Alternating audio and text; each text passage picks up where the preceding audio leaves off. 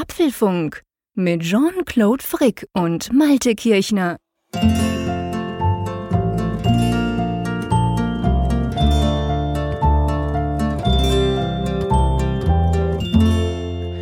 Herzlich willkommen zum Apfelfunk zur 60. Ausgabe schon und das kann ich euch schon von Anfang an verraten zu einer ganz speziellen Ausgabe, einer, die uns zwei ganz besonders ähm, am Herzen liegt, auf die wir uns unglaublich gefreut haben. Klar, wir freuen uns auf jede, aber diese ist doch insofern ganz speziell und wenn ich wir sage, dann natürlich nicht nur ich, hier der Quassler aus Bern, sondern im hohen Norden der stille Malte. Hallo. Hallo, lieber Jean-Claude. ja, wir haben ja in den letzten na, Wochen an etwas gearbeitet, du vor allem. Und dann in den letzten Tagen haben wir so den ein oder anderen Hinweis auf Twitter, wo wir übrigens mit apfelfunk.com erreichbar sind, oder auf Facebook, wo wir ganz einfach Apfelfunk heißen, ähm, rausgestreut. Wir hatten da ein längeres Projekt und jetzt heute, lustigerweise genau in der 60. Sendung, das finde ich ziemlich cool, können wir drüber sprechen. Magst du ja. so ein bisschen den Vorhang lüften? Ja, ich lüfte den Vorhang. Du hast es ja so schön eingeleitet. Das war ja so ein bisschen, naja, ich möchte schon fast sagen, ein Nervenkrieg, den wir hinter uns haben. es ist ein großes Projekt. Wir haben ja immer wieder neue Projekte begonnen. Wir haben ja mal die Live-Übertragung gemacht auf YouTube. Wir haben auf unserer Apfelfunk-Seite die Apfelexpertin ins Leben gerufen. Wir leben ja so ein bisschen von eurem Input, was ihr euch wünscht und versuchen eben auch den Apfelfunk in bestimmte Richtungen weiterzuentwickeln. Und eine Sache, die uns ja immer wieder untergekommen ist, die immer wieder gewünscht war, das war das Thema App. Und wir haben ja hier das auch angesprochen, Jean-Claude und ich, und äh, korrigiere mich, wenn ich falsch liege. Wir waren ja so eigentlich verblieben, eine App ist eine feine Sache. Eine App würde gut passen zu einem Apfelfunk, aber sie muss ja irgendwie auch etwas bieten. Also so eine reine Präsenz-App und dann ist nichts dahinter. Da haben wir beide ja immer gesagt, Jean-Claude, das ist nichts für uns, oder? Ja, ganz genau. Da haben wir immer gedacht, ja, aber man hört den Apfelfunk. Der Apfelfunk in erster Linie ist ein Podcast. Das wird ja immer bleiben. Das ist der Hauptpunkt dran. Auch wenn wir inzwischen eine super coole Webseite haben. Äh, und wir dachten da immer so ein bisschen, äh, auch vor allem ich, muss ich sagen, dachte so, ja, aber hey, die Folgen hörst du dir im Podcatcher an. Wir haben eine schöne Webseite. Was braucht's denn da? Und dann, liebe Hörerinnen und Hörer, das sei jetzt ein bisschen aus dem Background, aus dem Nähkästchen geplaudert. Dann irgendwann überrascht mich der Malte, es war glaube ich jetzt fünf oder sechs Wochen her, wo er mir mal so wo er mich so fragt, wie denn mein Testflight-Zugang sei. Testflight, muss man wissen, ist ja die App-Umgebungstestmöglichkeit im App Store. Also wenn man quasi Apps testen möchte, bevor man sie eben dann released. Und ich so, ja, das ist meine E-Mail-Adresse, meine Apple-ID etc. pp. Ja, und dann schiebt mir der Meister Malte da so ein kleines Stück App rüber. Und die App, die wir euch jetzt heute vorstellen, ist eben nicht einfach nur quasi unsere Webseite oder einfach nur, dass wir unseren Namen in irgendeiner Form im App Store haben. Ja, die ist viel mehr, lieber Malte. Und drum möchte ich eigentlich jetzt gleich am Anfang, schon in den ersten fünf Minuten von dieser Sendung Nummer 60, möchte ich eigentlich dir ähm, quasi hier den großen Dank aussprechen, weil ihr wisst ja, liebe Hörerinnen und Hörer, ich kann zwar gut quasseln, aber ich kann nicht programmieren. Bei Malte, der kann beides und vor allem kann er viel, viel besser programmieren, als mir bewusst war. Drum haben wir diese App überhaupt erst heute, weil ähm, ich kann ja sowas nicht. Er hat das aber gemacht und da sind auch ganz coole Features drin ja, du überschüttest mich gerade mit Lob und ich weiß gar nicht, wie ich darauf reagieren soll an ja, dieser Stelle. Das muss ja sein. Ehre, wem Ehre gebührt, gebührt mein Lieber. ja, mich, mich hat das Thema App einfach nicht losgelassen. Das war eigentlich so der Grund, warum das entstanden ist. Also die, diese Frage, wie kann eine App aussehen für den Apfelfunk, dass sie eben irgendwo auch etwas bietet, dass sie eben über eine Website hinausgeht, dass sie an diesen ja, besagten Mehrwert hat. Und dann kam irgendwann so eine erste Idee auf, und das war, wenn wir gleich mal in die Features einsteigen, das war die Hörerkarte. Ist total witzig, ganz genau. Das war auch die Funktion, die mir am meisten auf, die, wo, wo ich mich sofort dran geknallt habe. Es gibt eine Hörerkarte in dieser App, wo ihr euch, wenn ihr das möchtet, ihr müsst natürlich nicht eintragen könnt. Und vielleicht hat es der ein oder andere gesehen auf unseren Twitter-Accounts. Ich habe da letzte Woche mal ähm, ein Bild davon gepostet und geschrieben. Mir war gar nicht bewusst, wie weit weg der Malte ist. Und das mag jetzt natürlich jeder, der in Deutschland wohnt und sich mit Geografie auskennt, der lacht über den, über den Anfänger Schweizer hier. Aber das ist tatsächlich so, wenn ich mir das dann so auf der Karte angucke, da ist so ein kleiner, da ist so eine kleine Pinnnadel bei mir in Bern und da ist eine kleine Pinnnadel bei dir ganz, ganz, ganz weit oben an der Nordsee. Und ja, das ist witzig und wir kriegen ja extrem viel Feedback von euch immer, liebe Hörerinnen und Hörer. Und ihr schickt uns Mails und ihr schickt uns Tweets und ihr füllt unser Formular auf auf apfelfunk.com. Und da frage ich mich dann schon manchmal, ja, wo sitzt ihr eigentlich alle? Gell, Malte? Und ich glaube, die Frage, das war so ein bisschen das, was dich zu dieser Hörerkarte getrieben hat, oder? Ja, genau. Also wir bekommen ja aus der ganzen Welt bekommen wir Zuschriften einerseits, andererseits aber eben ja auch aus Europa, aus Deutschland, aus der Schweiz, aus Österreich, aus den verschiedensten Winkeln. Und manche schreiben es rein, wo sie wohnen und wo sie eben den Apfelfunk hören, andere wiederum nicht. Und ja, so entstand eben dann der Gedanke, das wäre doch eigentlich klasse, wenn man mal so eine Karte hätte, wo man drauf gucken kann, wo man weiß, dort überall wird der Apfelfunk gehört. Das hat uns ja immer wieder hier auch mal fasziniert, wenn wir dann zum Beispiel eben auch hören, dass wir in Neuseeland gehört werden, in Australien, im Outback, in Südamerika, in den USA sowieso. Und ähm, ja, diese Hörerkarte ist eben eine Möglichkeit für uns einerseits, aber eben auch für euch als Hörer, euch da einzutragen einerseits. Jean-Claude und ich, wir sind natürlich auch mit drin und auf der anderen Seite eben auch dann selber mal zu schauen, wo sitzen eigentlich die Apfelfunkhörer. Beispielsweise, wenn ich jetzt in Berlin wohnen würde, wie viele Apfelfunkhörer gibt es da noch? Und da wird man womöglich dann später mal feststellen, eine ganze Menge, denn das geht so aus den Zuschriften auch hervor.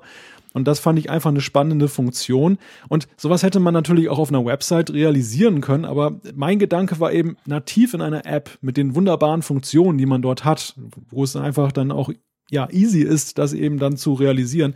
Das wäre doch eine klasse Geschichte. Und so war das dann das erste Feature, was dann Eingang gefunden hat in diese, diese App, in dieses Projekt, muss ich da sagen, am Anfang. Ich war mir gar nicht sicher, ob wir das zu einer App tatsächlich weiterentwickeln, ob das jetzt so über den Prototyp-Status hinausgeht.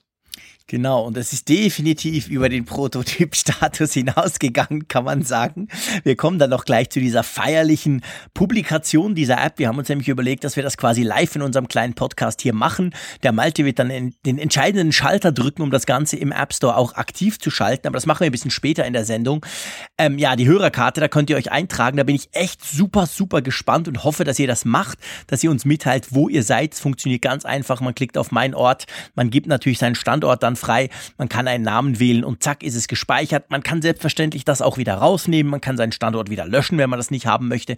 Also alles ganz easy gemacht. Ja, und dann lass uns mal links anfangen, weil die App ist ja, das darf man sagen, sehr einfach gehalten. Wir wollen da auch nicht irgendwie das Rad neu erfinden oder die Welt neu erfinden.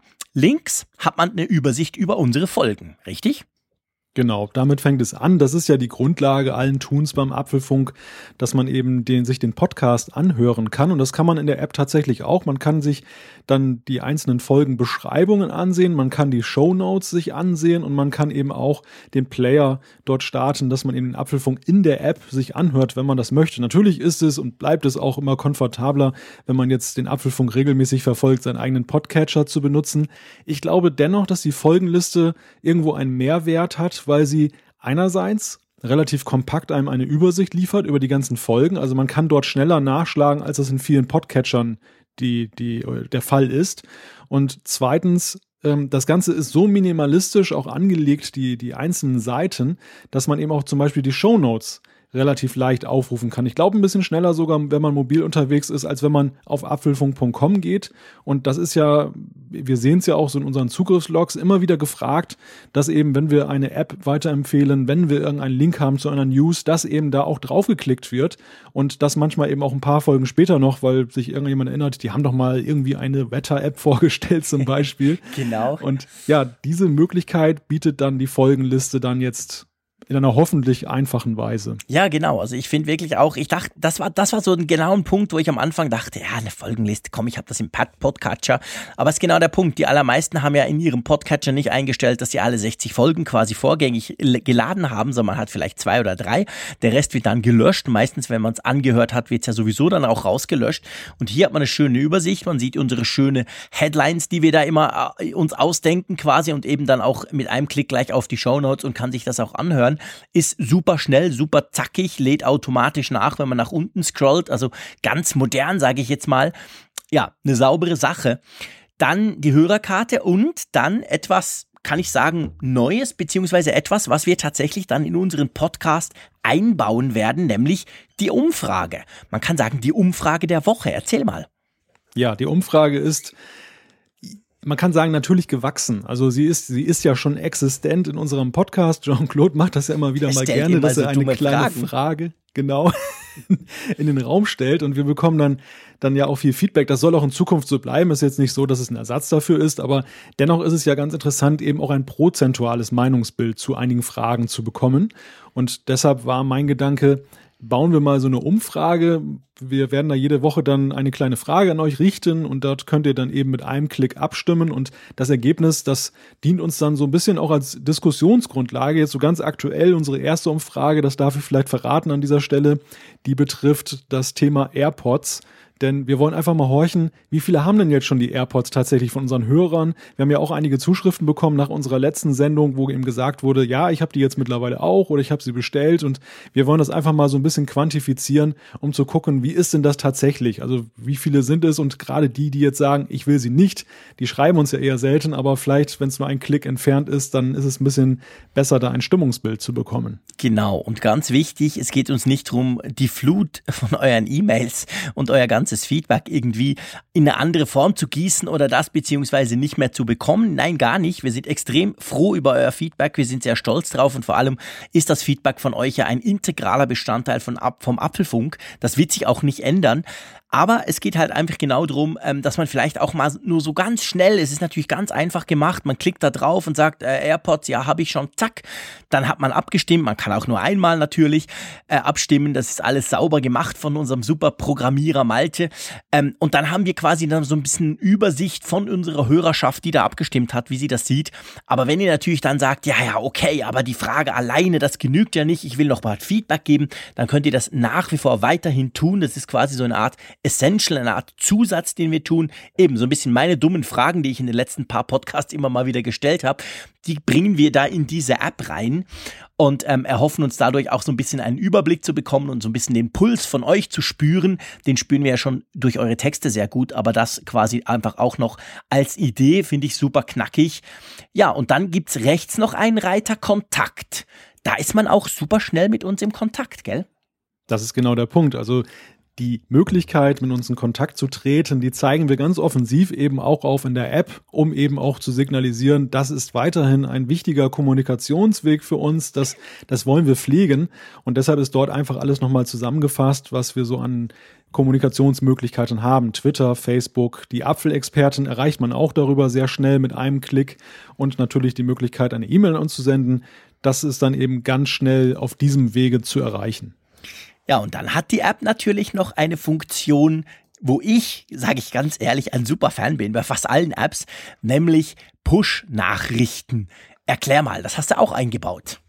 Ja, Push-Nachricht ist natürlich eine klasse Möglichkeit, auch für uns mit euch in Kontakt zu treten, wenn wir euch zum Beispiel mitteilen wollen, dass jetzt gerade eine neue Folge erschienen ist oder wenn es eine neue Umfrage gibt oder, oder, oder. Es gibt da viele Ideen. Keine Sorge, wir wollen euch da nicht äh, voll spammen. Das wird am Anfang äh, sehr gesittet laufen und äh, wir versuchen dann natürlich auch eine gute Dosis zu finden. Aber das ist eine schöne Möglichkeit, eben da einen direkten Kommunikationskanal aufzumachen und wer möchte, kann eben sagen, schickt mir Push-Benachrichtigungen zu und dann kommen die. Genau, und eben, wie gesagt, also keine Bange, wir spammen euch da definitiv nicht zu, aber ich kann mir vorstellen, der eine oder andere ist vielleicht nicht so ständig im Internet, wie wir zwei das sind und wenn da irgendeine super, eine Breaking News kommt von Apple, könnte ich mir vorstellen, dass wir da vielleicht mal eine Push-Meldung raushauen oder wenn wir sonst mal eine Frage haben oder irgendetwas, was uns gerade wirklich ganz, ganz auf den Nägeln brennt, wo wir denken, das müsst ihr unbedingt wissen, dann machen wir das, aber es ist nicht so, dass wir da wie manche News-Apps das ja machen, dass wir da mehrmals pro Tag irgendwelche Nachrichten raushauen, da braucht ihr euch keine Sorgen zu machen. Ja, Malte, jetzt haben wir ungefähr eine Viertelstunde über diese App gesprochen. Ähm, man muss ja sagen, das Projekt hat relativ lange gedauert. Das sage ich jetzt total frech, weil ich ja ehrlich gesagt auch so ein bisschen Feedback und Testing ja nichts damit zu tun hatte. Ich weiß, dass du aber super schnell warst im Bauen dieser App. Ja, und dann ging es irgendwie doch länger. Erzähl mal. Ja, zunächst mal muss ich mal sagen, dass du ja deinen Beitrag ein bisschen tief stapelst, denn du warst ja wirklich ein guter Beta-Tester, der gutes Feedback, offenes Feedback gegeben hat zur ganzen Sache. Und das hat der App, glaube ich, auch genützt. Denn was bringt es, wenn einem jemand sagt, das ist alles toll und äh, es ist, es, er ist eigentlich desinteressiert? Das ist bei Jean-Claude nicht der Fall. Der sagt eben ganz offen heraus, was er denkt und hat ihm auch so manche Verbesserungen, finde ich, bewirkt an der, an der, an dem Produkt, was wir euch heute vorstellen können. Aber kommen wir zu dem Punkt, den du gerade angesprochen hast. Ja, es war ein zuweilen steiniger Weg und das eigentlich nicht nur wegen der Programmierung. Es ist ja so, Programmieren ist so ein bisschen wie Puzzlespielen. Ähm, es geht an einigen Stellen ganz einfach und an anderen, da beißt man sich die Zähne aus. Das ist ganz normal und es ist ja eben auch so, wenn man in einem Projekt einen gewissen Grad erreicht hat, dann will man es ja auch zu Ende bringen, also zum Abschluss bringen. Das motiviert einen. Was allerdings nicht so motiviert hat, und das war, das habe ich ehrlich gesagt zum ersten Mal erlebt im Zusammenhang mit einer App. Das war der Prozess, wir haben die App bei Apple eingereicht. Ja. Und dann haben wir sie eingereicht. Du hast mir eine, eine Push-Nachricht in unserem internen Chat-System geschrieben, hast gesagt, hey cool, jetzt ist sie in Review. Und dann ging es, glaube ich, gar nicht lange, gell? Es ging drei, vier Stunden und dann wurde sie abgelehnt.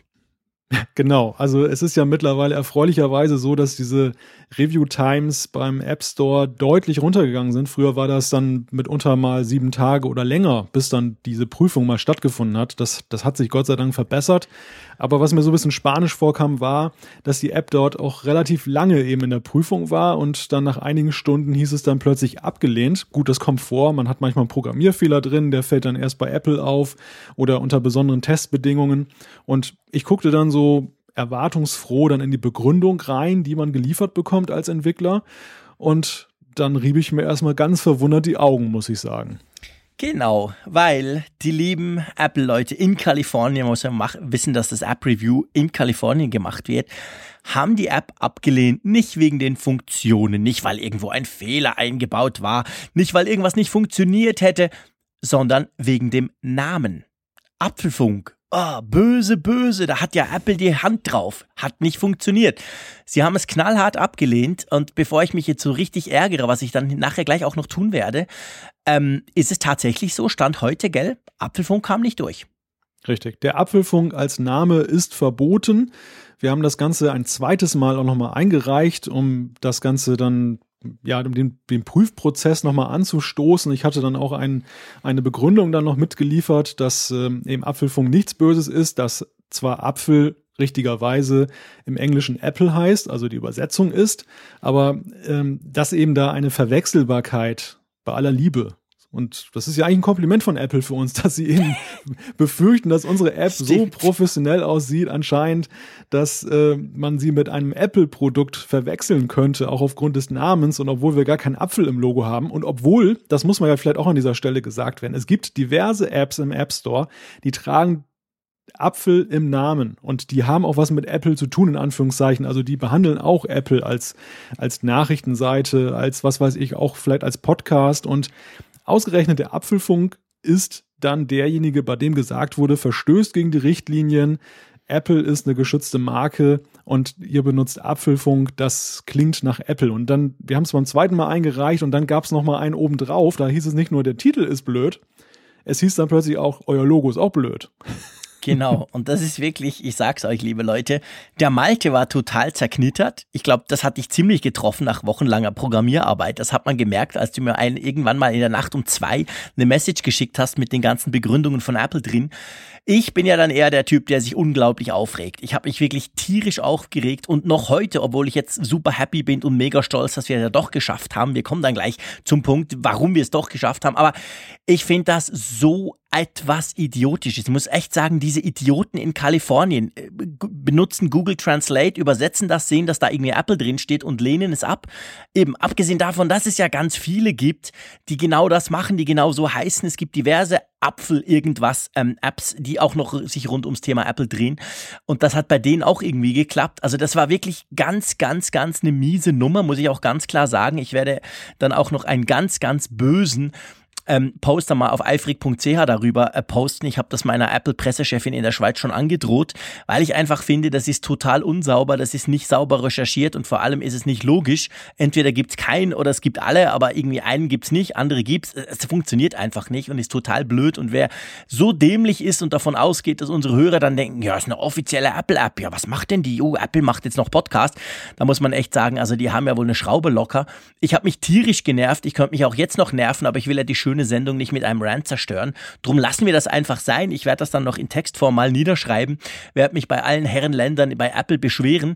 Genützt hat es nichts oder anders gesagt, es hätte so unglaublich viel Zeit gekostet, weil, man muss ja noch sagen, der Malte hat ein super schönes, ganz ein ganz seitiges englisches E-Mail geschrieben, wo er wirklich sehr sauber, eben gar nicht so wie ich, der mich dann einfach aufregt, beschrieben hat, warum das doch eigentlich keinen Sinn macht und warum das eben eine saubere Sache ist und und und.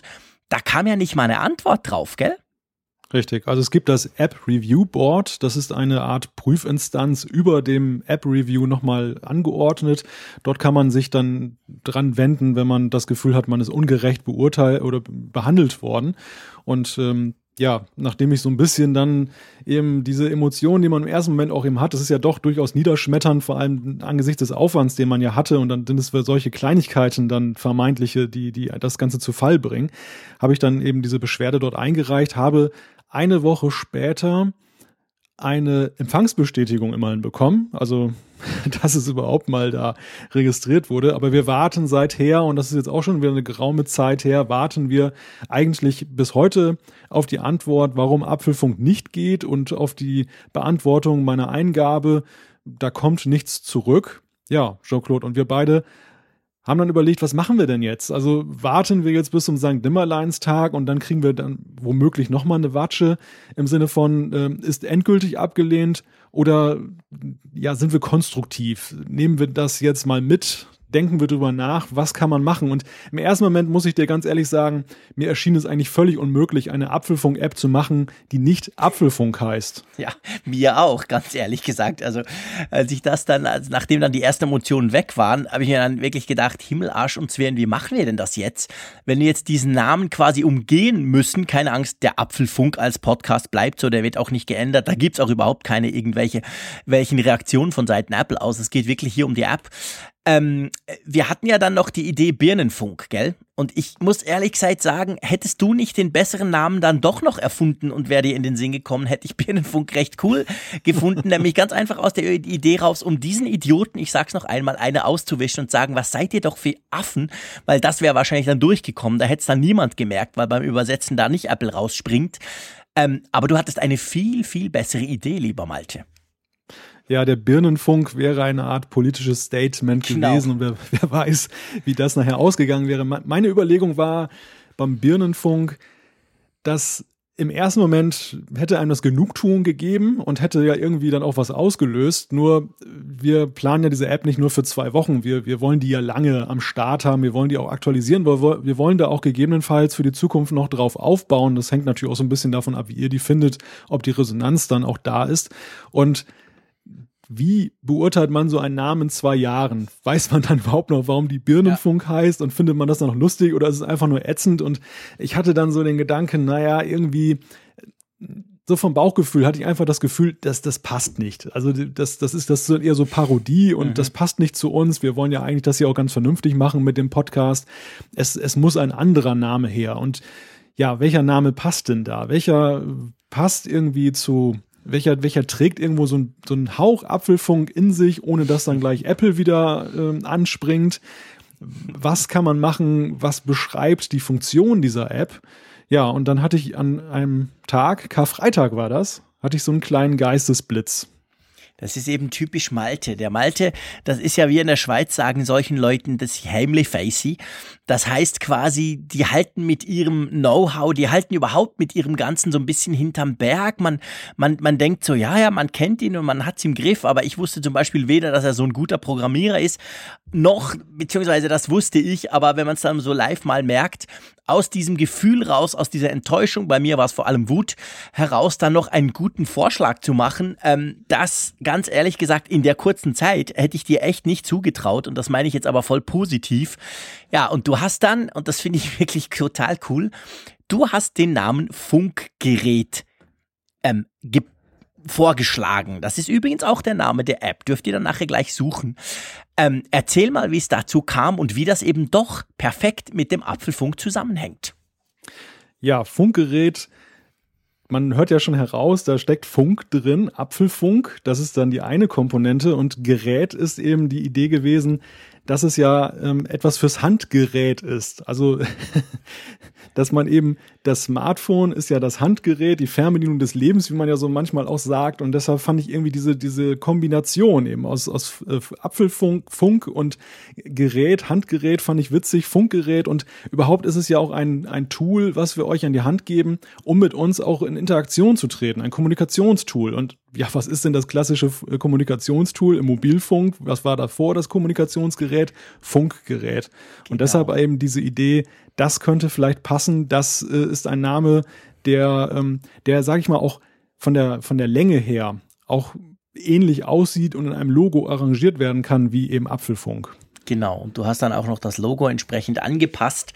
Und wenn ihr jetzt auf den Link dann klickt, den ihr natürlich auf apfelfunk.com dann gleich findet, ähm, dann ist, sieht man das und das macht total Sinn. Es ist eigentlich völlig logisch. Es mag im ersten Moment so ein bisschen, hä? Die machen den Apfelfunk und die App heißt dann Funkgerät. Hm? Ihr kennt jetzt die Geschichte dahinter, aber ich muss wirklich sagen, ganz ehrlich gesagt, ich finde das eine klasse Idee. Ich bin total Fan davon.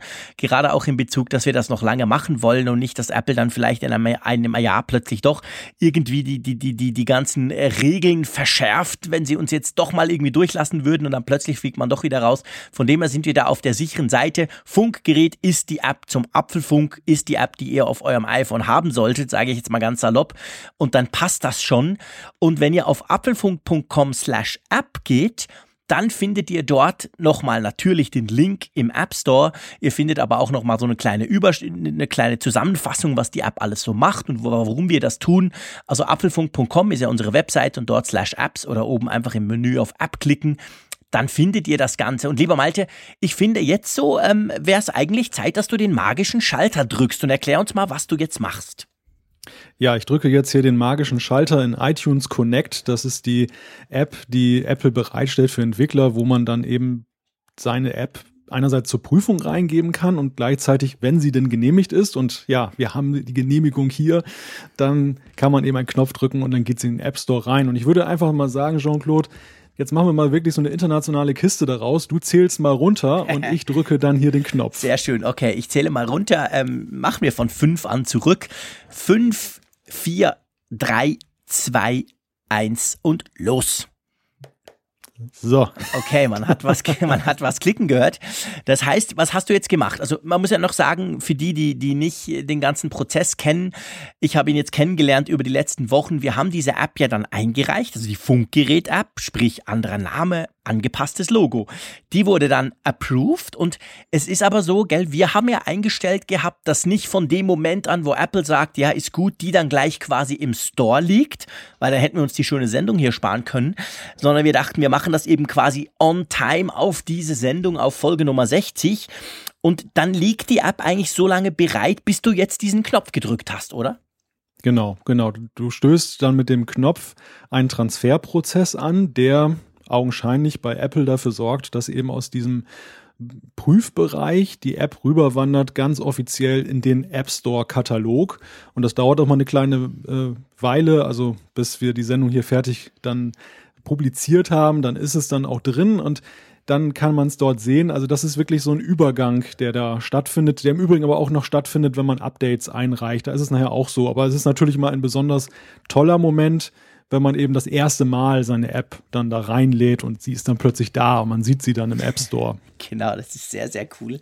Ich werde nachher mal, ich werde gleich parallel die iTunes-Suche anwerfen, mal gucken, wann sie dann dort erscheint. Aber ähm, auf jeden Fall könnt ihr die jetzt herunterladen. Sag mal, gell, die kostet nichts, oder? Nur, dass die Frage auch noch schnell geklärt wäre hier. Ja, ganz wichtige Frage. ist ja dann immer schnell die Angst da, dass das jetzt in Richtung Premium-Inhalt mündet. Wir haben ja auch schon bei dem Anteasern da eine Frage bekommen, gibt's euch jetzt nur noch kostenpflichtig? Genau. Also keine Sorge.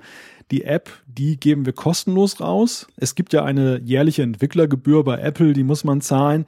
Das, äh, da kommt euer Spendentopf dann eben dann zu Rate. Wir haben ja immer wieder gesagt, dass wir dieses Geld, was ihr da uns spendet, dass wir das jetzt nicht irgendwie wahllos verprassen wollen, um uns einen schönen Tag zu machen, sondern dass das irgendwo auch einfließen soll, vor allem neben den Betriebskosten, die wir hier haben, eben auch in Projekte, die wir dann machen wollen, um den Apps, um den, den Apfelfunk ein bisschen schöner noch zu machen, um irgendwelche ja, witzigen Sachen zu machen, von denen wir denken, dass sie euch auch gefallen könnten. Und das ist eben so ein Projekt, das sich daraus speist. Das heißt, die App gibt es kostenlos, die wird immer kostenlos bleiben. Wir wollen da kein Geld mit verdienen. Das ist sozusagen unsere kleine Beigabe. Genau, das ist eigentlich unser Geschenk an euch, sagen wir mal so, ähm, weil ihr so fleißig uns immer hört, weil ihr uns helft, weil ihr uns so viel Feedback schickt, aber letztendlich einfach auch, weil ihr Apfelfunk zu dem gemacht habt, was es ist, was wir nie gedacht hätten, nach einem Jahr zu erreichen. So viele Hörerinnen und Hörer, so viel Feedback, eigentlich so viel Community, so viele coole Leute, die uns da unterstützen.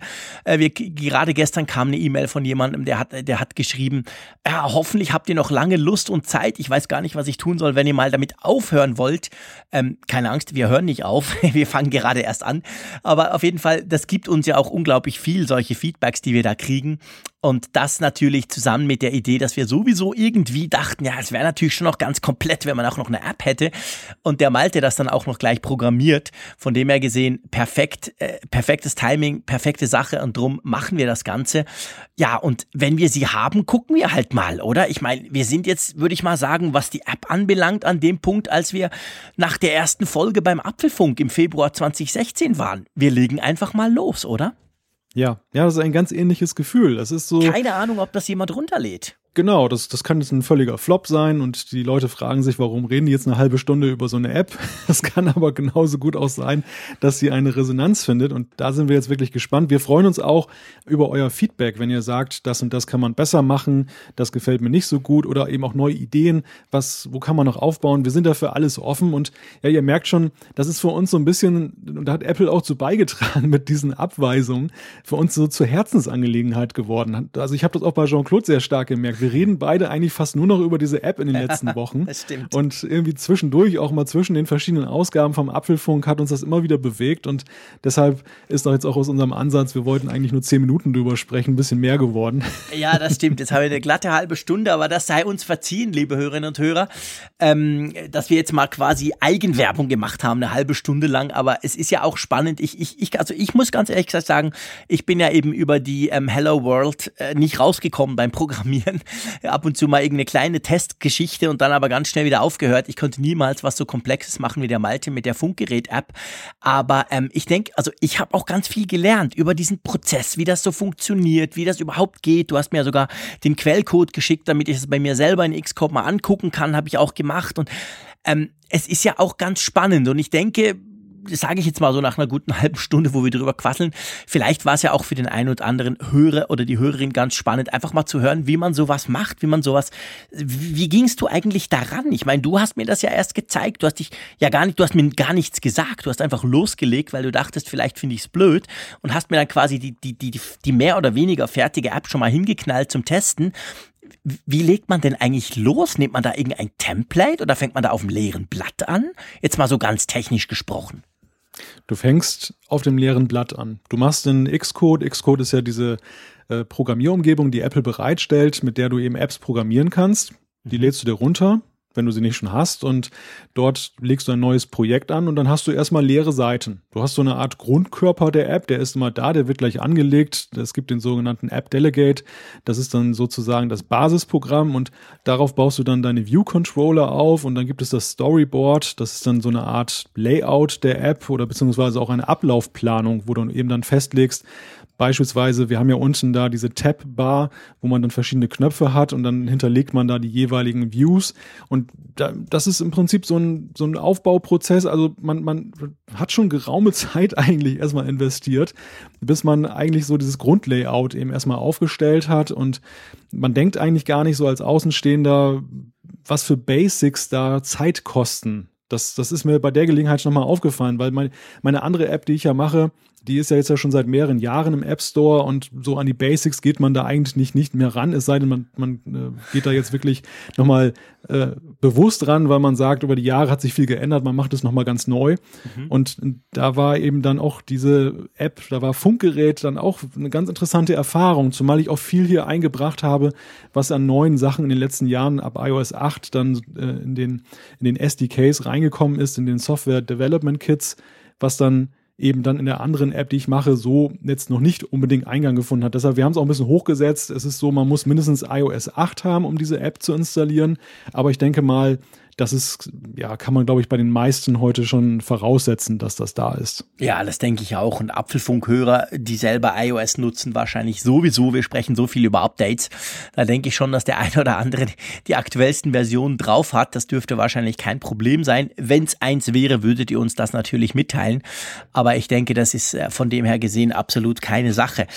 Ja, du, jetzt ist das im, äh, im App Store. Wir gucken mal, ob das runtergeladen wird. Wir sehen das äh, in, insofern, ob der eine oder andere sich dann vielleicht auf der Hörerkarte einträgt oder uns eben Feedback schickt.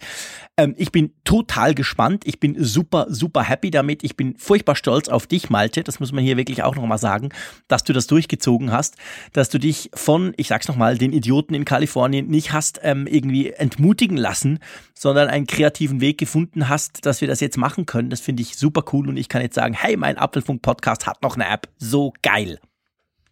Ja, das passt doch eigentlich schön. Ein, ein Apple-Podcast mit App, das war eigentlich auch so der Gedanke, der mich immer wieder ein bisschen motiviert und, und beseelt hat, dann diese ganze Sache eben voranzutreiben. Und ja, ich gebe zu, das Ganze ist so ein bisschen verrückt gewesen, das jetzt durchzuziehen, aber ich bin auch sehr glücklich, dass wir hier beide an diesem Punkt heute sind, dass wir darüber sprechen können, dass dieses Projekt jetzt da ist. Genau.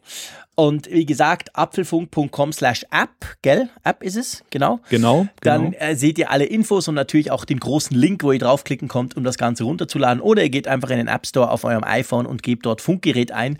Dann müsste sie eigentlich auch rausspringen, sobald sie dann quasi gepublished wird oder eben dann drin ist. Aber bis ihr das hört, ist das sicher der Fall. Das dauert ja manchmal so eine halbe Stunde, manchmal zwei Stunden, aber länger eigentlich selten.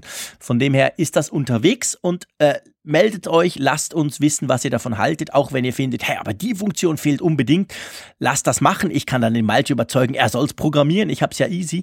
Ich tue ihn dann einfach versuchen, in die entsprechende Richtung, wenn wir irgendwelche coolen Features kriegen, ähm, zu motivieren. Ähm, und dann werden wir das weiterentwickeln und haben total Freude dran. Aber wir haben ja im Apfelfunk 60 jetzt nicht nur eine App, auch wenn wir sagen, das war jetzt unsere App der Woche, würde ich mal sagen, oder? Die Rubrik lassen wir definitiv ausfallen. Richtig? Ja, das war unsere App der genau, Woche. Das, das war die, die, wir haben diese Rubrik diesmal richtig gut befüllt. genau, ein großer Teil des Podcasts ist die App der Woche. Dies, und wir haben sogar die gleiche App der Woche, nämlich die Funkgerät-App, genau. Aber es gibt noch ein paar Themen und vielleicht reicht dann sogar noch für das ein oder andere Feedback. Und zwar, ich habe mich ja vorhin ziemlich über Apple genervt, ich nerv mich immer noch über den Prüfprozess. Es gibt noch was anderes, wo man sich zumindest ein bisschen und zumindest als Publisher, wenn man selber Inhalte ins Netz stellt und zum Beispiel über Apps schreibt, was zum Beispiel ich sehr gerne tue, dann hatte man ja die Möglichkeit, dass man ähm, mit iTunes kann man sogenannte Affiliate-Links machen, zum Beispiel auf Apps auch auf Musik, auf Bücher, auf Filme. Und dann hat man einen kleinen Teil des Verkaufspreises dann jeweils bekommen als Publisher. Das waren bisher sieben Prozent. Ja, und Apple hat jetzt ganz schnell, ganz kurzfristig auf den 1. Mai weltweit diese Vergütungen auf zweieinhalb Prozent gesenkt. Weißt du, warum die das machen? Das ist völlig rätselhaft geblieben und ich habe da heute auch im Netz noch nach Erklärungen dafür gesucht.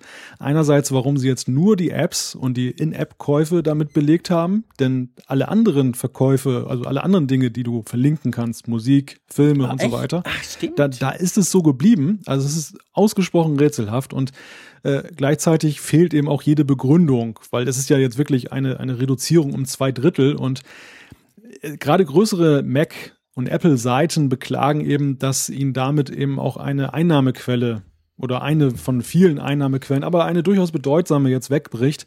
Denn es ist ja so, der Werbemarkt, der ist ja in den letzten Jahren im Internet auch nicht gerade besser geworden. Die Erlöse sind rückläufig. Und ja, dann äh, ist jetzt noch dieser Kanal dann auch sozusagen dann deutlich reduziert. Und ja, vielleicht können wir mal äh, spekulieren. Also was, was denkst du denn, warum denn ausgerechnet Apps da jetzt so deutlich eben in der Provision reduziert wurden? Ja, das ging ja vor zwei Tagen, äh, ging das so rum. 9 to 5 Mac hat das als eine der ersten Seiten geschrieben. Ich habe dann gleich meiner Pressesprecherin hier von Apple Schweiz eine Mail geschrieben. Sie hat gesagt, oh, sie werde sich mal erkundigen in Kalifornien, habe bis heute noch nichts gehört. Ähm, es ist ganz eine komische Sache. Vor allem ist eine ganz eine komische Sache, wenn man weiß, dass ja in fünf Wochen die Apple Entwicklerkonferenz startet. Die WWDC in Kalifornien und die Entwicklerkonferenz ist ja genau der Punkt, wo man über Apps, über das tolle Ökosystem, über das neue iOS und so spricht und quasi so kurz vorher die, die Vergütungen so, so krass, es sind ja nicht, es sind, ja, es sind mehr als halbiert, zu halbieren, das finde ich erstens total kleinlich und zweitens auch ganz dumm gedacht, weil viele Seiten leben davon. Ich nicht. Zum Glück nicht. Ich habe auch keine Affiliate-Links auf Apps, von dem her betrifft mich persönlich das nicht.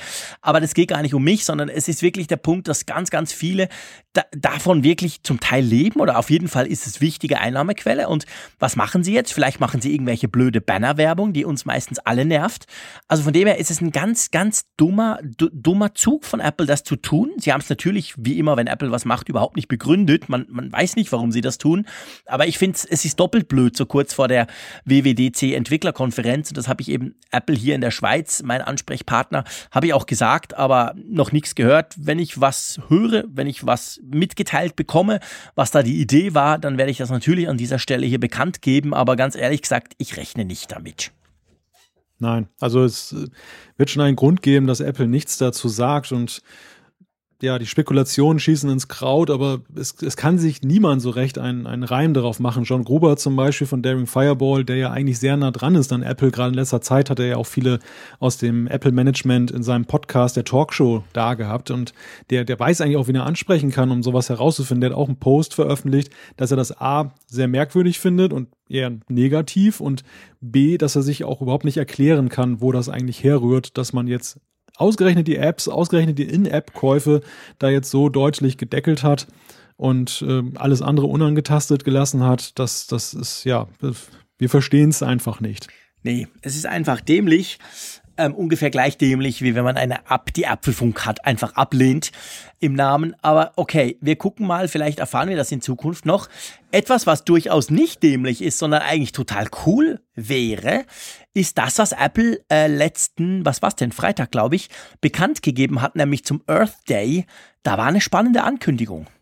Ja, und da, da können wir gleich die Brücke schlagen zu John Gruber, denn der hatte Lisa Jackson, glaube ich, ich habe den Namen natürlich nicht aufgeschrieben, da muss ich jetzt aus dem Gedächtnis sozusagen, die ist da für ähm, die ja, erneuerbaren Energien unter anderem zuständig, Nachhaltigkeitsmanagement, so kann man das ja heute, glaube ich, dann bezeichnen.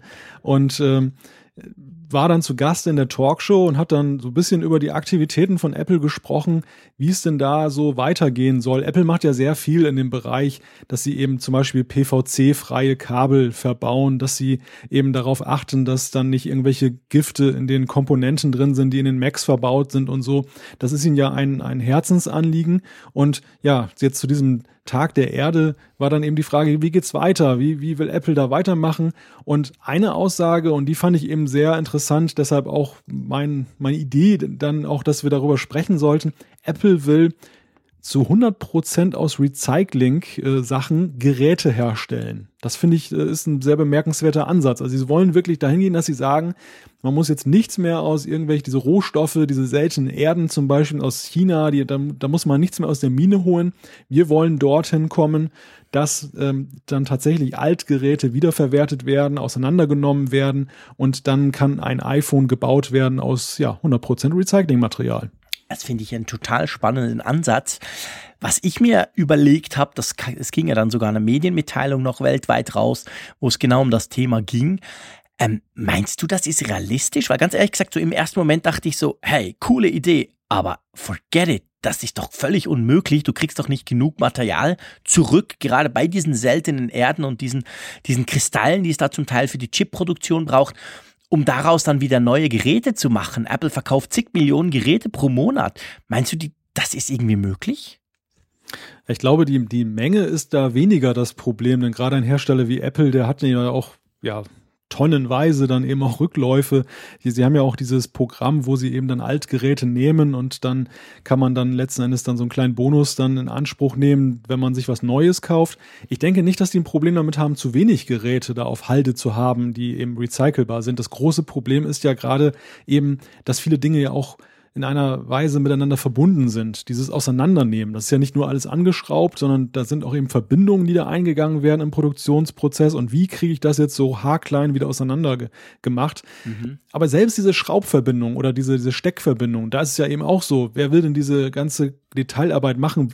Ab wann ist es wirtschaftlich? Weißt du, es ist, mhm. es ist mhm. ja wirtschaftlicher, das aus der Mine manchmal zu holen, weil es eben einfacher und kostengünstiger ist als es eben so ein Gerät dann da auseinander zu schrauben und, und zu hacken und zu zerbröseln und so. Und da haben sie ja schon mal auf einer Keynote diesen, diesen Roboter vorgestellt. Stimmt. Ich weiß gar nicht mehr, wie der hieß, aber der, ja, genau. der hat ja diese Sachen da auseinandergenommen. Das war ja schon so ein erster Anwurf in die Richtung. Ja, genau. Du hast völlig recht. Die haben so einen Roboter vor. War das zum iPhone 7 oder war das zum iPhone 6S? Das war, glaube ich, ich meine, zum iPhone 7. Gell, ich glaube zum iPhone 7, genau, im Herbst letzten Jahres 2016. Da haben die so einen Roboter gezeigt, der wirklich also relativ schnell iPhones auseinander nimmt, Glas ab etc. und das alles auseinanderdröselt und am richtigen Ort dann quasi ins Cachle legt, damit es dann eben weiter verwertet werden kann. Wenn man sich natürlich das jetzt vorstellt, skaliert nach oben, dann könnte es durchaus, sagen wir mal, in die richtige Richtung gehen. Aber ich glaube, es ist nicht übertrieben, wenn ich sage, dass bis wir wirklich ein iPhone hm, sagen wir mal zwölf, kriegen, welches quasi komplett aus recyceltem Material besteht, das dürfte noch eine Weile dauern, oder?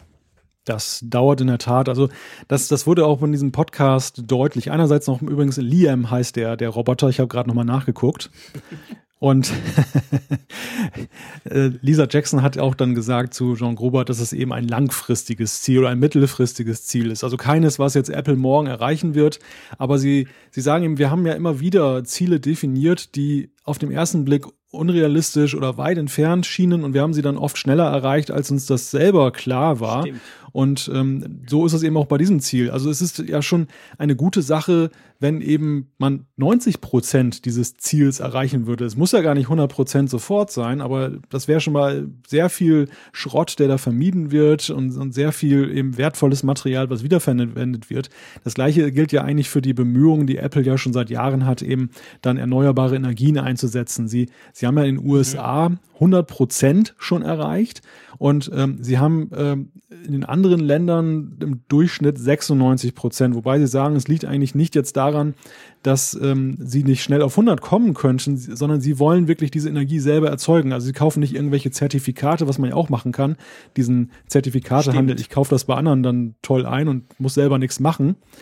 Nein, sie wollen das wirklich selber machen. Sie haben es auch bei dem Apple Park jetzt gemacht, wo sie dann eben da auch eine riesige Solaranlage oben drauf gesetzt haben. Und was ich interessant fand auch, ähm, die wollen auch dann für die Verbraucher, also für ihre Kunden sozusagen, den erneuerbaren Energiestrom äh, dann erzeugen weil sie sagen, uns ist ja klar, dass, dass, dass das iPhone wird aufgeladen, das verwendet Energie und wir wollen jetzt nicht den Konsumenten damit belasten, dass der eben sieht, dass da eben das sauber ist. Wir wollen auch da eigentlich hin, dass wir sagen, dann selbst dieser grüne Strom wird, ist eingepreist. Mhm. Ja, es ist also, ich denke, da, da geht viel bei Apple und es ist auch nicht so, dass das irgendwelche Lippenbekenntnisse sind, sondern es ist tatsächlich Realität, was sie da machen. Von dem her gesehen dürfte die Ankündigung zwar noch in ferner Zukunft oder sagen wir mal mittelfristiger Zukunft liegen, aber Apple wird versuchen, dieses Ziel zu erreichen, weil ihnen das echt wirklich wichtig ist. Ich glaube, das kann man schon sagen, gell? Das sind so Geschichten, die haben vor allem, finde ich jedenfalls, oder das ist mein Eindruck, die haben vor allem unter Tim Cook so ein bisschen an Fahrt aufgenommen. Beim Steve Jobs war das jetzt noch nicht so arg das Thema. Ja, das stimmt. Also ich glaube schon, dass das Apple da sehr früh eben auf dem Weg war. Sie, bei ihnen ist es ja auch so, ja sehr stark verbunden mit ihrer Philosophie. Mhm. Das, das ist ja jetzt so eigentlich ein Apple-eigenes Thema. Kritische Zungen behaupten natürlich, Apple kann das sich auch leisten, weil sie eben ja der reichste Konzern der Welt sind. Und Stimmt. das war auch ein Thema in der Talkshow. Da ging es eben auch um die Frage, macht Apple das jetzt oder ist das denn eigentlich nachahmenswert oder nachahmbar von anderen, die jetzt nicht so finanzkräftig sind? Ja, und da war aber auch die Aussage, das hat überhaupt nichts damit zu tun, dass wir viel Geld haben und dass wir uns das jetzt leisten können als Hobby, sondern wir glauben auch daran, dass es aus wirtschaftlichen Gründen sinnvoll ist. Also wir setzen da eben auch dann auf die Zukunft, mag sein. Und das, das ist ja so ein Thema bei erneuerbaren Energien ja generell dass ähm, jetzt ist es teuer. Jetzt ist es, am Anfang ist es teuer und teurer als im konventionell, aber es ist ja immer so ein bisschen getragen von der, von der Ahnung, von dem oder dem Wissen, dass die konventionelle Erzeugung immer teurer wird und dann ist irgendwann die grüne Erzeugung nämlich günstiger. Und das ist, mhm. glaube ich, auch so, eine, so ein Kalkül bei Apple, dass sie einfach sagen, wir denken langfristiger als andere das möglicherweise momentan machen. Und wir wollen da auch jetzt das nicht als Alleinstellungsmerkmal haben, sondern wir zeigen andererseits eben auch, was möglich ist. Und dann müssen andere nicht so viel Geld mehr dafür ausgeben, es nachzumachen, weil wir schon das alles erforscht haben. Ja, genau. Das ist, ich, ich glaube, das ist eine Frage der Rechnung quasi. Und wenn du eben ein bisschen weiter denkst, kann sich das durchaus dann eben lohnen. Und Apple macht das. Apple kann sich natürlich auch leisten, aber sie tun das wirklich auch. Ich würde sagen, das ist eine positive Sache und das ist irgendwo durch ein bisschen ein positiver Abschluss, sage ich mal, äh, nachdem wir uns ja ein bisschen über Apple geärgert haben in den vorherigen Themen. Sag mal, hast du dich eigentlich geärgert, dass es jetzt doch keine neuen iCloud-Geschichten gibt? Ja, was heißt geärgert? Ich meine, wenn es jetzt so gewesen wäre, was ja die Hoffnung war, dass die zu den gleichen Speicherpreisen, die man jetzt zum Beispiel 200 Gigabyte äh, zahlt, dass dann plötzlich ein Terabyte gibt, dann wäre ich natürlich der Letzte gewesen, der Nein sagt dazu. Aber mir war eigentlich schon so klar, dass das wohl eher ein technisches Versehen war, dass dann einige Kunden oder eine ganze Reihe von Kunden, und ich zählte dazu, eine E-Mail gekriegt haben, dass ihr 200 Gigabyte Speicherplan eingestellt wird. Jetzt kam letzte Woche eine E-Mail, wo um Abbitte äh, ja, gebeten wurde, Entschuldigung, dass wir von Apple da euch äh, oder dir Kunde da eine E-Mail geschrieben haben, dass dieser Plan eingestellt wird. Das, das war ein, tatsächlich ein technischer Fehler. Genau, wir haben ja drüber spekuliert im letzten Apfelfunk in Folge 59, ob das eben quasi eine, ein, technisches Problem ist in Bezug auf, weil es da neue Produkte gibt oder so, war offensichtlich nicht der Fall. Hast du wenigstens, du warst ja betroffen, du hast dieses Kündigungs-E-Mail bekommen, ich witzigerweise nicht, ich habe auch den 200 Gigabyte Speicherplan, ich habe kein solches E-Mail bekommen. Danach hast du eben die Entschuldigung bekommen. Gab es irgendeine Goodie, so ein Monat gratis oder so? Nein, nichts. typisch Apple, auch das ist ganz typisch Apple. Wenn man mal was verbockt, dann passiert das zwar, aber es gibt eigentlich keine Goodies. Ähm, ja, okay, das heißt, wir bleiben bei 200 Gigabyte, ähm, beziehungsweise wir zahlen das gleiche dafür. Ähm, vielleicht ja an der WWDC, oder? Ja, ich denke mal, das Thema ist äh, damit ja nicht endgültig beendet, sondern in die Zukunft gerichtet stellt sich natürlich die Frage, welcher Speicherplan ist zeitgemäß und genauso wie es ja dann eine gewisse Zeit gedauert hat, bis die 16 Gigabyte Speicher beim iPhone dann Geschichte waren. Gewisse Zeit ist gut. Ja, so bleiben uns die 200 GB dann wahrscheinlich auch noch ein bisschen erhalten. genau. Wenn es gleich lang geht, dann ist Google dabei 5 Terabyte, wenn wir noch mit 200 Gigabyte rum, rummachen hier. Ähm, aber ja, okay, wir schauen mal. Ähm, Du, äh, ich würde sagen, entgegen meiner Befürchtung reicht es noch locker flockig für Feedback, weil wir haben ja noch ein bisschen Feedback. Wir haben ganz viel Feedback von euch nach wie vor und ich schlage vor, wir gehen doch zu diesem, einem meiner liebsten Teile im Apfelfunk. Wir switchen rüber in unser Feedback-System und ich schlage vor, wir legen gleich los mit dem Phil. Der hat nämlich eine Frage, ähm, beziehungsweise der hat äh, etwas dazu gesagt. Wir haben ja über Keynote und Pages gesprochen, die jetzt ab sofort gratis sind. Überhaupt die ganzen ähm, Apps, die ganzen Office-Apps. Und da hat er was dazu geschrieben. Ja, wir haben da gleich so einen Sammelreiter, wo wir ein paar Zuschriften dann gruppiert haben, die zum gleichen Thema waren. Der Phil hat geschrieben zu eurer Frage, mich betrifft's und ich hatte mich über die Meldung gefreut, dass ich seit kurzem Keynote und Pages mit dem, äh, oder ich seit kurzem Keynote und Pages mit dem iPad Pro teste, sonst sehr viel mit Microsoft Office unterwegs, auch geschäftlich. Und äh, ja, die Frage, die wir hatten, war ja, ähm, die iWorks-Apps sind kostenlos jetzt. Vorher gab es sie eben nur dann mit neuen iOS-Geräten und neuen Macs. Und äh, wir waren ja so ein bisschen ungläubig, Jean-Claude, dass äh, es noch viele da draußen gibt, die dann da nicht sowieso schon eben über einen Gerätekauf dann in den Genuss gekommen sind. Aber es gab ja in der Tat dann einige Zuschriften, wie eben auch Phil, der schreibt, der Grund, warum ich mir damals einen iMac gekauft habe, war eben, dass er länger flüssig läuft und ich nun seltener einen neuen Computer kaufen muss. Ja, und deshalb war er bislang noch nicht in den Genuss von kostenlosen iWorks-Anwendungen gekommen. Ja, genau. Ganz gleich geht es nämlich dem Olli, der hat geschrieben, ich habe in aktiver Nutzung noch ein MacBook Pro Late 2010 Modell und ein iPhone von 2013 5S ähm, so wie ein iPad 2 Mini, das ich ab Herbst 2014 als refurbished gekauft habe. Ich hatte also eine ganze Zeit lang keinen kostenlosen Zugriff auf Pages, Numbers und Keynote, hat mir dann soweit beholfen, dass ich, dass ich diese aus bösen, dunklen Ecken des Internets bezogen habe. Das haben wir jetzt hier nicht gehört. Nachdem diese dann mal installiert waren, habe ich dann aber auch die Updates über den Mac App Store bekommen. Aber inzwischen bekomme ich das ja ganz regulär kostenlos von Apple und natürlich dunkle, böse Ecken des Internets sind böse und dunkel und sollten daher gemieden werden. Software Clown ist auch nicht nett und soll man nicht machen, um auch mal einen pädagogischen Faktor hier reinzubringen. Olli, Dankeschön, da muss ich es nicht sagen.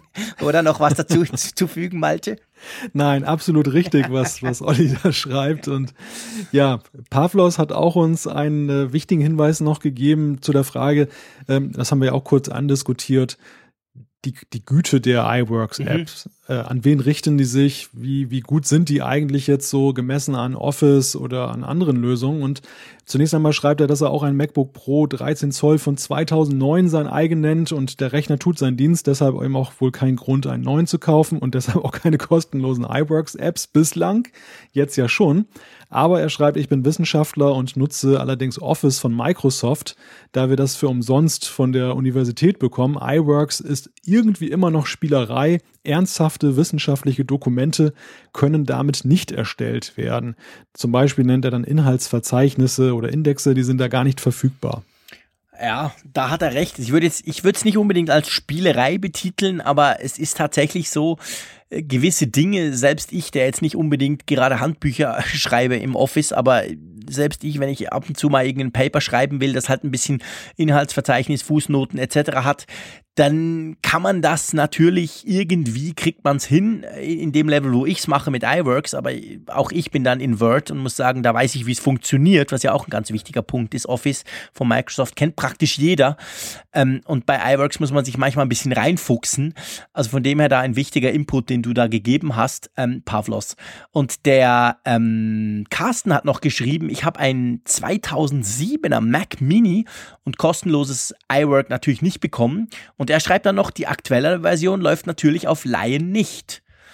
Stimmt, oder? OS X Lion, das ist ja jetzt doch schon ein ganzes Weilchen her.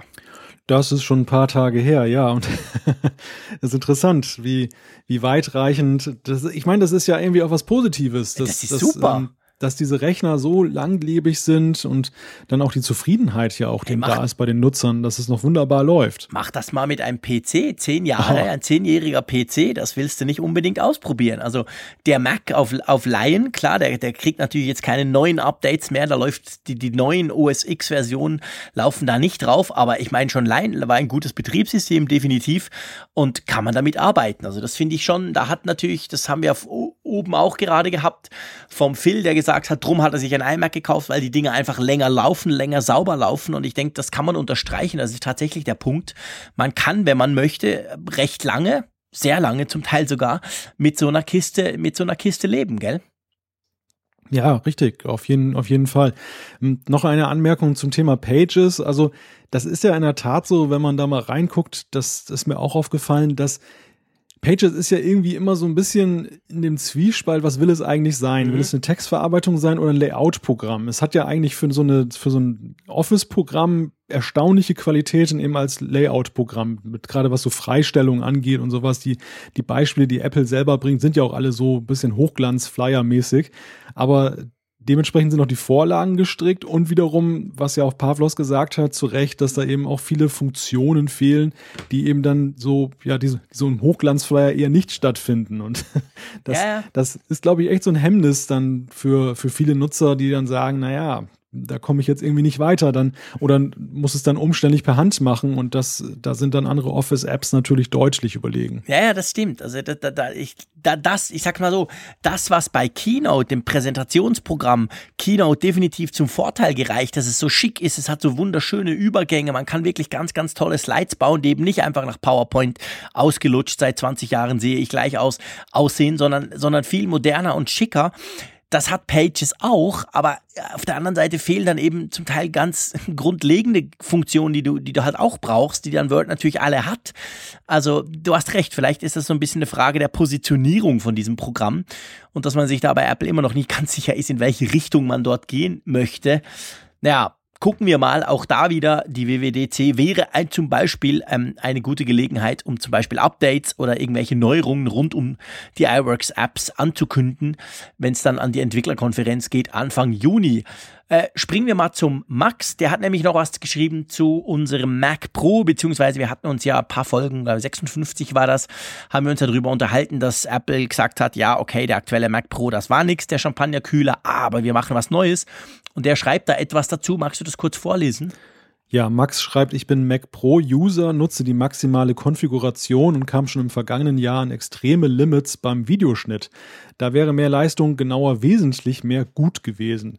Natürlich bin ich als Pro-User verärgert über die letzten sechs bis sieben Jahre. Man darf nicht vergessen, dass der alte Mac Pro auch lange kein Update erhalten hat. Aber ich muss zumindest erwähnen, dass dieser Schnitt, dass dieser Schritt in Form der Entschuldigung und Ankündigung der offenen Informationspolitik im Pro-Segment gut, heilsam und richtig ist.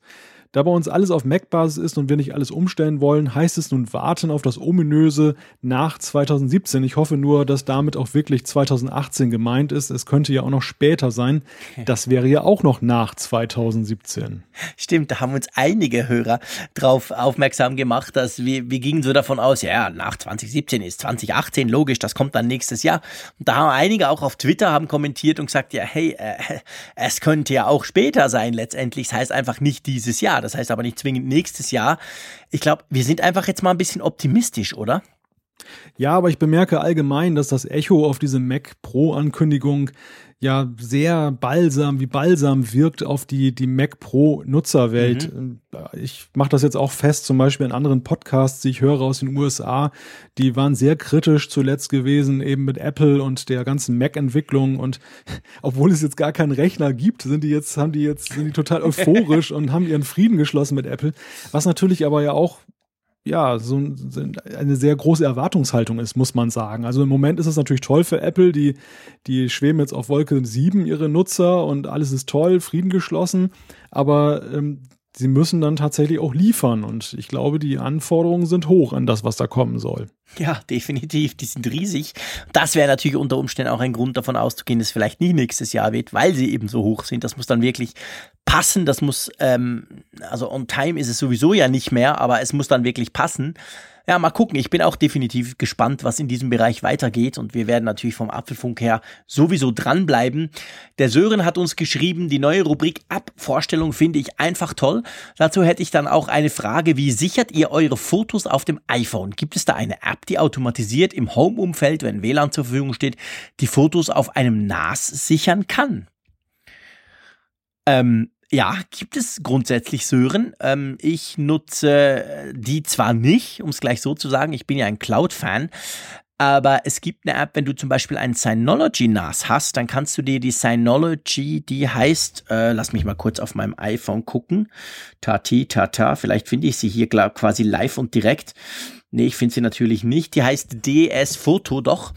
Und damit kannst du quasi deine, deine Fotomediathek, ähm, deine Library von deinem iPhone auf so ein Synology NAS draufknallen. Ich mach's aber über zwei Dienste und bevor ich dir erkläre, Malte, wie machst du's? Wo landen deine Fotos? Ich bin da relativ simpel aufgestellt. Also ich mache das einfach über die iCloud von Apple und äh, habe da ja diesen Speicherplan und damit synchronisiere ich auf die verschiedenen Geräte.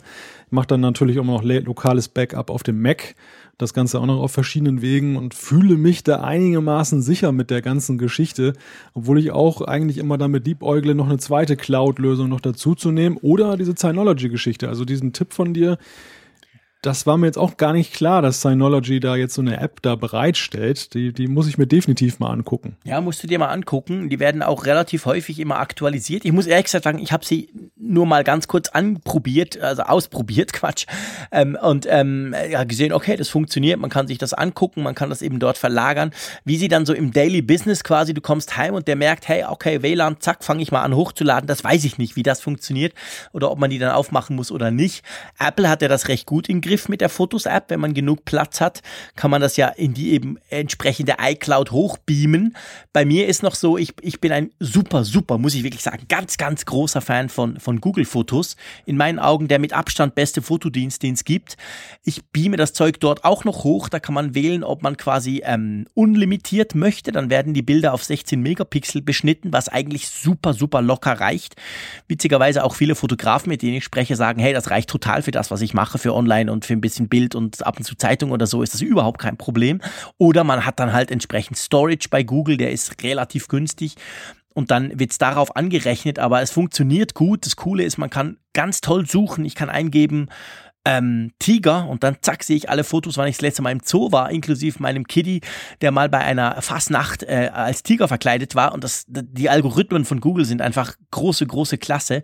Von dem her bin ich ein großer Fan, hab's aber trotzdem auch noch auf, auf Apple Fotos, also auf iCloud drauf. Aber ganz ehrlich gesagt, ich, ich würde mich mit, mit, mit äh, Google Fotos käme ich locker auch durch. Es wäre jetzt kein Problem, im Bereich Fotos auf das Apple-Produkt zu verzichten. Hast du Google Fotos mal ausprobiert?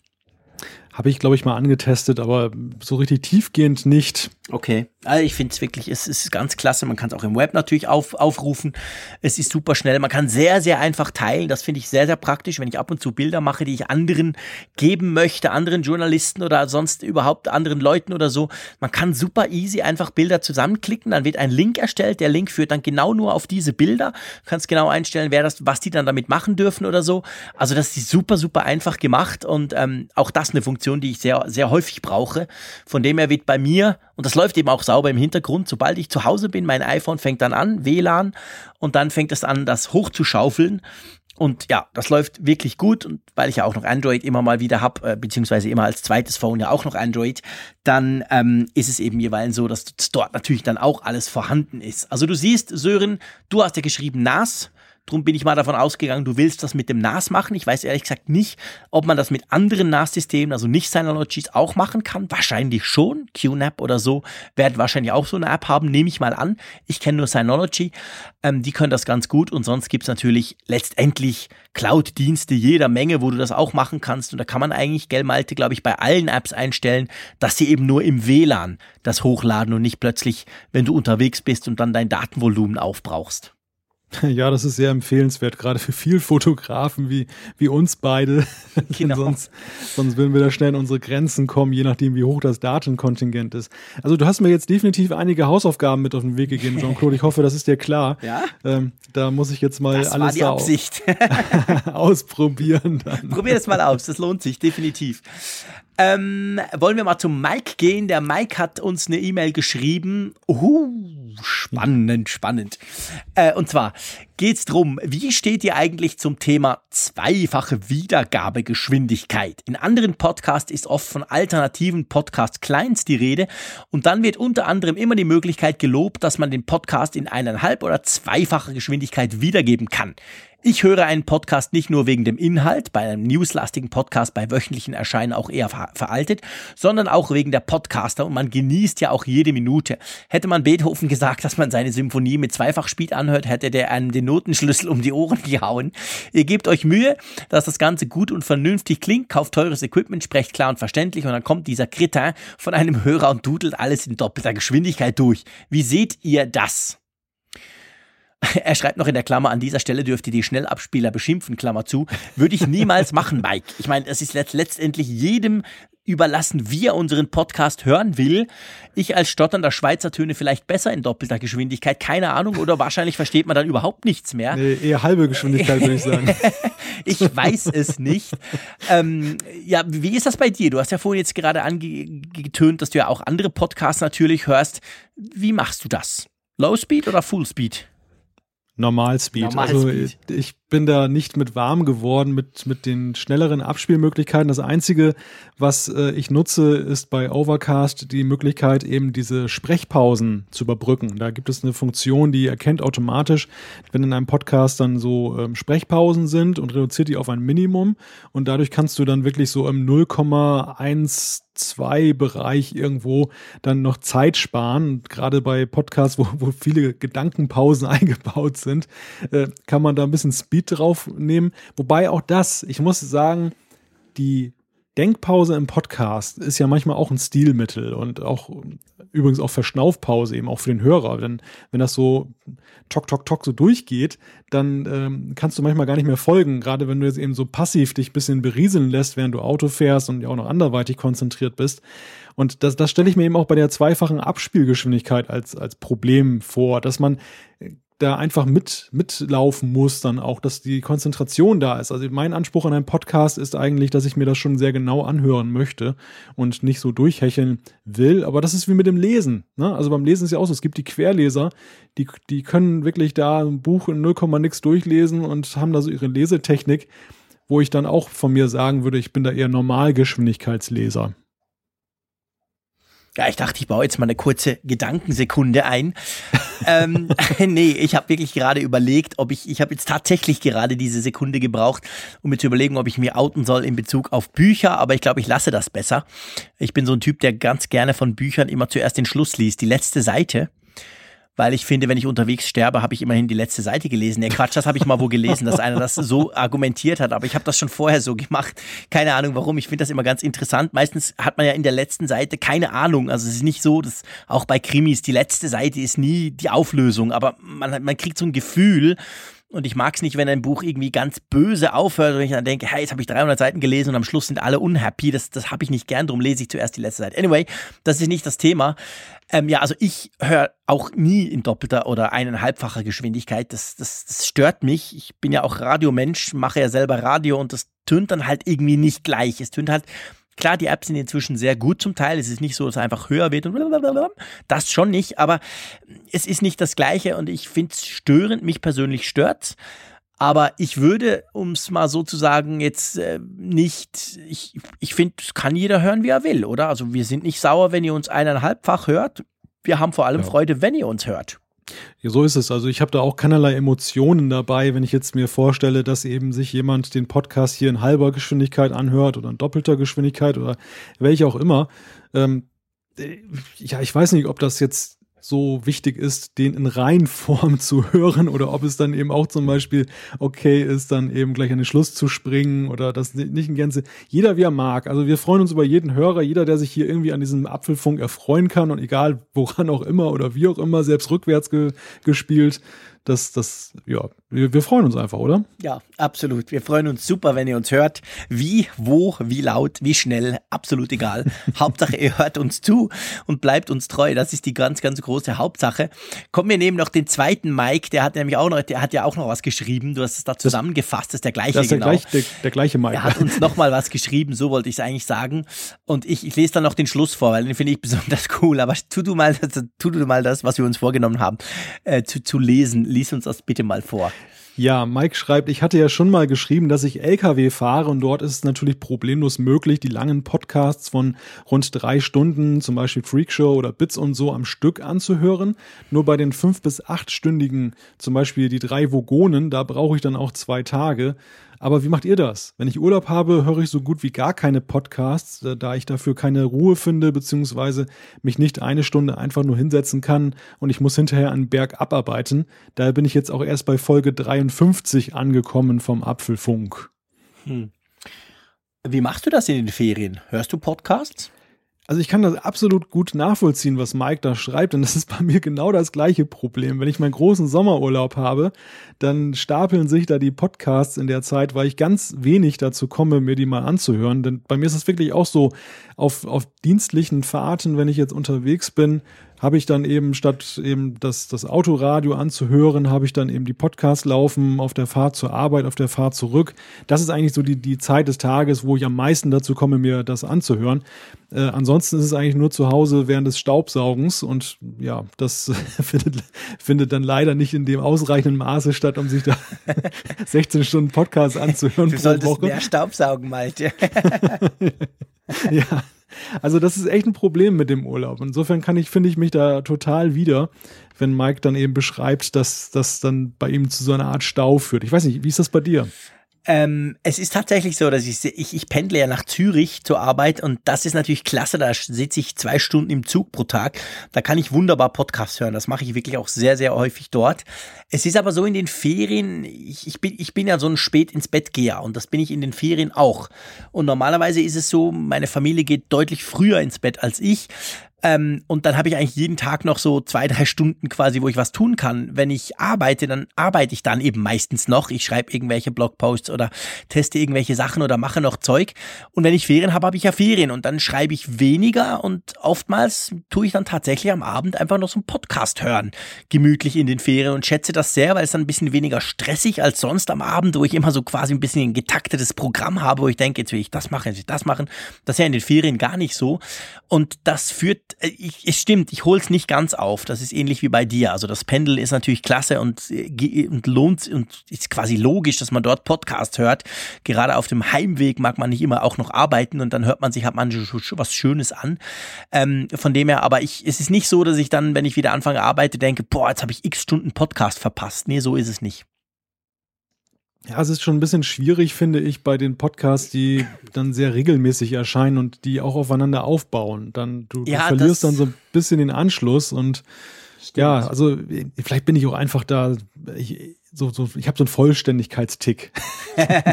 okay, heute outen wir uns beide. Ich, ich erzähle irgendwas, wie ich meine Bücher lese und du sagst, du hast einen Vollständigkeitstick. Das ist ja cool.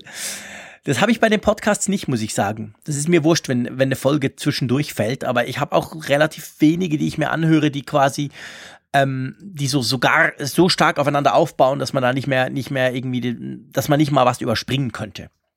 Ja, das, das stimmt schon. Also effektiv betrachtet ist es dann auch so, dass ähm, irgendwie ja immer wieder der, der Draht da ist und wir machen das, wir, wir versuchen es ja hier auch im Apfelfunk. Wir, wir gestalten ja jetzt zum Beispiel bei, beim Feedback auch die Rubrik so, dass wir nochmal erklären, was hat es zum Beispiel mit den iWorks Apps auf sich, sodass man sich die, nicht die Folge vorher angehört haben muss. Mhm. Aber trotzdem habe ich immer so ein Gefühl der Unvollständigkeit, weil ich ja dann doch weiß, da ist das Thema ausführlicher besprochen worden und dann ja, dann horte ich diese ganzen Folgen dann bis zum St. Nimmerleinstag. Ich müsste mal rangehen und die mal langsam löschen. Die, die, die, die schaffe ich sowieso nie wieder. genau. Das ist eine gute Idee. Ja, du, wollen wir unter das Thema ähm, Feedback und damit eigentlich letztendlich unter die Folge 60 einen Punkt machen? Ja, ja. Ich glaube, diesen Zusatz, den wolltest du jetzt doch ausklammern, der da noch drunter stand, oder? Ah, nein, Moment, ey, das ist ein wunderschöner Schluss. Sorry, ich habe schon wieder total vergessen. Äh, du hast vom Löschen gesprochen. Nein, ich wollte nicht eine Überleitung machen. Ja, wir hoffen natürlich nicht, dass ihr uns löscht hier gleich und vielleicht die, die Funkgerät-App auch nicht gleich. Aber nee, nee, es ist ja noch was ganz anderes. Der Mike hat noch was geschrieben und das, das erzähle ich euch jetzt noch. Das passt eigentlich wunderbar zum Schluss. Nämlich, er stellt sich, ich habe jetzt gesagt, wie ich Podcast höre und er stellt sich das ein bisschen anders vor. Jean-Claude sitzt im Wohnzimmer im Schaukelstuhl, blickt durch das Panorama Fenster auf die Berge, in der rechten Hand die Pfeife mit Vanilletabak, in der linken die Gabel fürs Käseraclette. Zu den Füßen spielen die Kinder mit Holzspielzeug und die AirPods berieseln ihn mit einem Podcast. Oder etwa nicht. Tja, lieber Mike, es ist nicht ganz so, ganz ehrlich gesagt. Also erstens mal das Käse Raclette, das wäre ein Käse Fondue. Das Raclette essen wir zwar auch sehr gerne, aber da braucht man keine Gabel für. Ähm, die Kinder spielen mit allerlei, aber nicht unbedingt mit Holzspielzeug. Das ist tatsächlich so, aus dem Alter sind sie ein bisschen raus. Ähm, und mein Panoramafenster, das schaut in den Garten, aber nicht auf die Berge. Die sind dann doch ein bisschen weiter weg und rauchen tue ich gar nicht. Aber hey, spielt überhaupt keine Rolle. Ich finde das ein wunderschönes Bild und kannst sicher sein, Mike, das nächste Mal, wenn ich einen Podcast höre, stelle ich mir genau das vor und überlege, wie weit ich von dieser Ideal quasi Voraussetzung weg bin. Aber das hat mich auf jeden Fall riesig gefreut. Ich muss es gleich meiner Frau und den Kindern erzählen. Die fanden das auch ganz witzig, als du das geschrieben hast, schon vor einiger Zeit. Ja, Ihr seht, Feedback ist einfach eine coole Sache. Der Apfelfunk hoffentlich auch. Und von dem her gesehen ähm, bin ich super happy mit dieser Folge und vor allem mit unserer neuen App. Funkgerät, denkt dran, apfelfunk.com slash app. Da findet ihr alle Infos. Ich hoffe, wir hören uns nächste Woche wieder. Ich werde auf jeden Fall mit dem Malte wieder quatschen. In einer Woche spätestens reden wir über irgendwelche neuen schönen Themen und haben wie immer noch schön viel Feedback. Und darum sage ich von meiner Seite Tschüss aus Bern. Bis zum nächsten Mal. Tschüss.